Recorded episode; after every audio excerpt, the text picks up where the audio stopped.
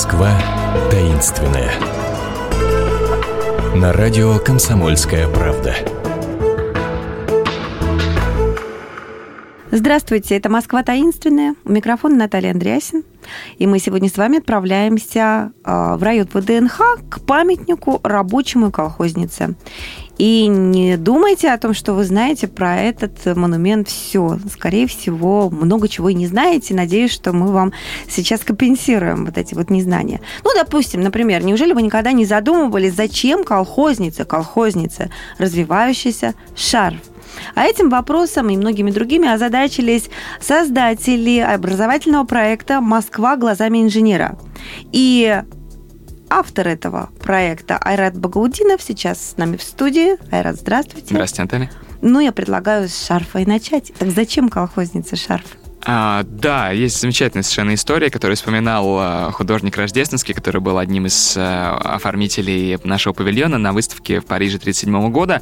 Он говорил, что, ну, это вообще факт, что курировал создание этой очень важной для Советского Союза скульптуры лично Молотов, который был тогда председателем правительства, можно сказать, вторым человеком в стране после Сталина, да. И вот на одной из планерок он задал э, Вере Игнатьевне Мухиной вопрос. Скульптору. Да, угу. скульптору. Ну, слушайте, зачем же ей шарф, она же не конькобежец и не танцовщица.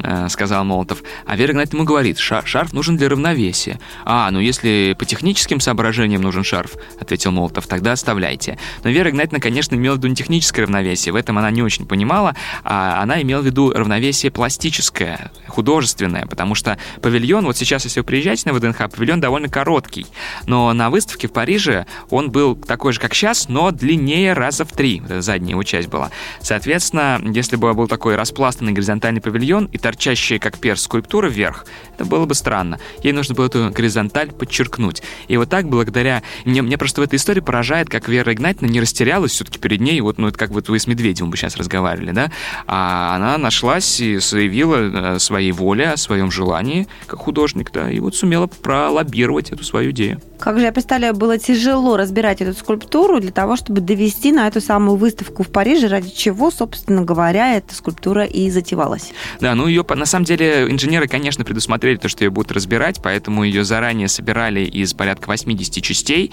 которые имели нужные габариты. Там 80 примерно, частей? Да, примерно 7 на 3 на 2 метра, а, как раз для того, чтобы влезть на железнодорожной платформы потом. Ее сначала собрали а, на заводе «Стальмост», э, который находится в Перово примерно, и, э, не извините, не в Перово, точнее, а, ну, это район метро Крестьянская застава, поближе, да, площадь Ильича.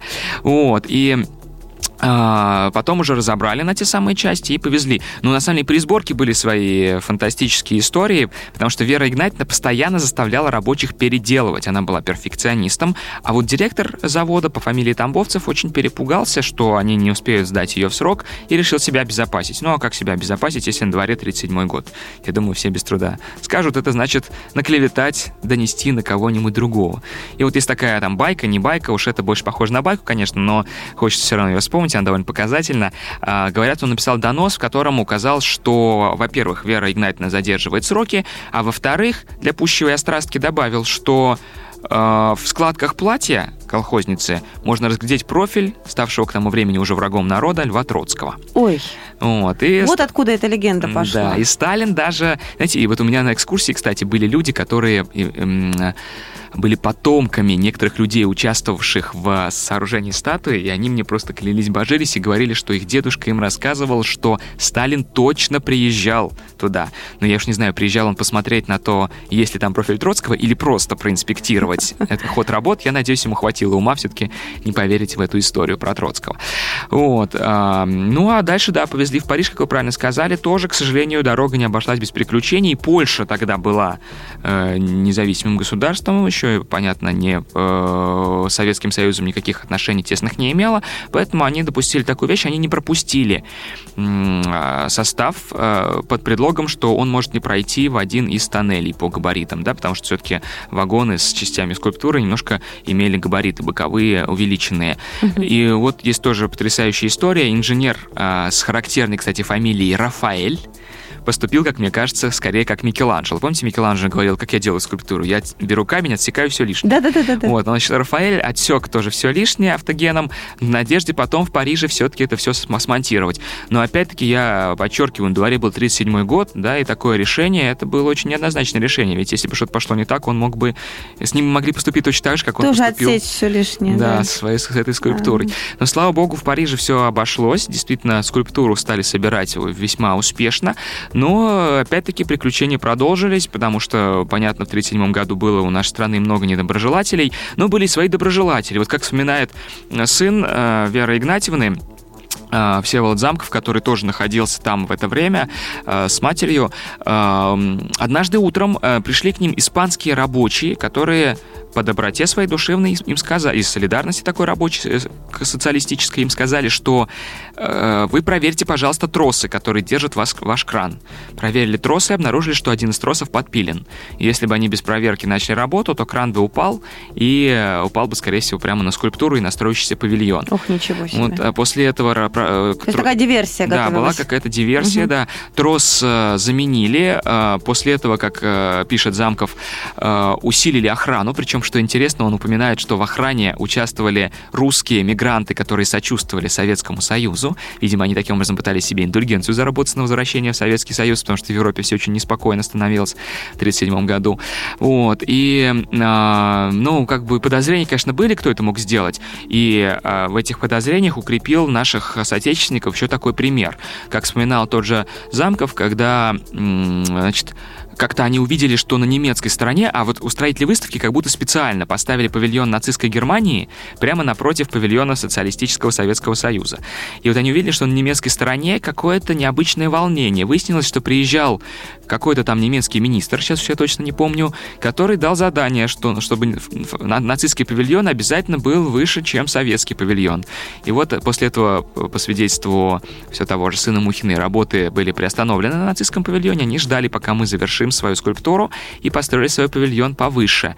Действительно, если посмотреть даже на фотографии, которые мы показываем на экскурсии, то эм, действительно павильон выше, но Вера Игнать написала, что э, перспектива, она как тонкий художник это почувствовала, она написала, что перспектива сыграла с нацистами злую шутку, потому что их орел символ Третьего Рейха, который венчал их скульптуру, о, их, э, извините, их павильон, он был довольно здоровый, но все-таки на вершине огромного такого здания он смотрелся жалким воробушком, в то время как наша скульптура, которая была по своей высоте примерно такая же, как само здание, на котором она стояла. То есть это сколько? 33 э, метра павильон и 27,5 метров скульптура. Угу. Вот, она смотрелась очень пропорционально на такой высоте, как раз она э, выглядела с точки зрения человека, стоящего на земле, как просто человеческие фигуры. То есть наш глаз воспринимал их просто как пропорциональные нам самим. А не эльфов каких-то парящих да, в небе. Да, да, да. И не каких-то там титанов, которые пытаются тебя раздавить своими ступнями.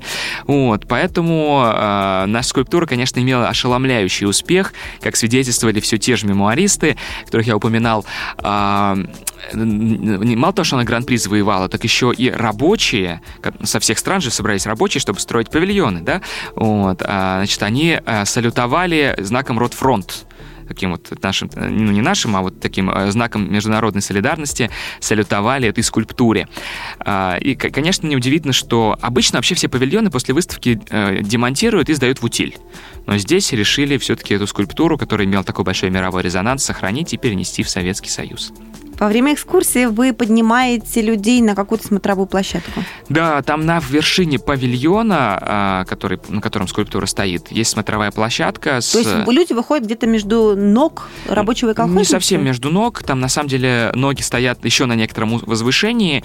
А, мы находимся как бы как раз под тем самым платьем и под тем самым шарфом, получается. То есть если голову задрать, вот это все будет видно? Да, да, это видно. С такого расстояния можно увидеть как раз те самые стыки сварные, которыми знаменитая скульптура скульптура же была первая сварная скульптура в мире. Э, наш инженер Львов разрабатывал технологию сварки.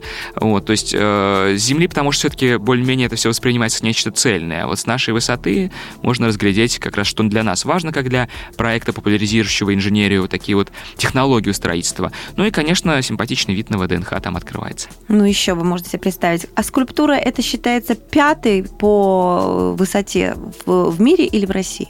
Э, знаете, я точно статистику не знаю. В мире точно не пятый 20-е, потому что список там э, первую десятку величайших скульптур мира в основном занимают Будды, находящиеся в Китае. Они сейчас там любят все строить Будд огромных. Вот. В России, я думаю, она где-то примерно на третьем, наверное, должна быть месте после э, Петра Великого э, на стрелке и э, Родины Матери, наверное, мне так кажется. Хотя не, если, это если считать скульптурные э, статуи, а если говорить про просто мемориалы типа Стеллы Победы, наверное, вот вы правы, раз вы посмотрели эту информацию, наверное, где-то пятая. Но, опять-таки, по сложности исполнения, да, ведь э, почему этот шарф так не нравился Молотову? Потому что шарф было очень сложно сделать. Это огромная вынесенная штуковина. По сложности исполнения она, я думаю, на втором месте в России точно после родины матери Никитина, прекрасного инженера. Так что это действительно, эту статую можно назвать не просто рекордсменом по высоте, но и настоящим инженерным чудом. А увидеть это инженерное чудо вы можете, отправившись на экскурсию с историками образовательного проекта «Москва глазами инженера». Мы с вами прощаемся на неделю. Счастливо. До свидания. Москва таинственная. На радио «Комсомольская правда».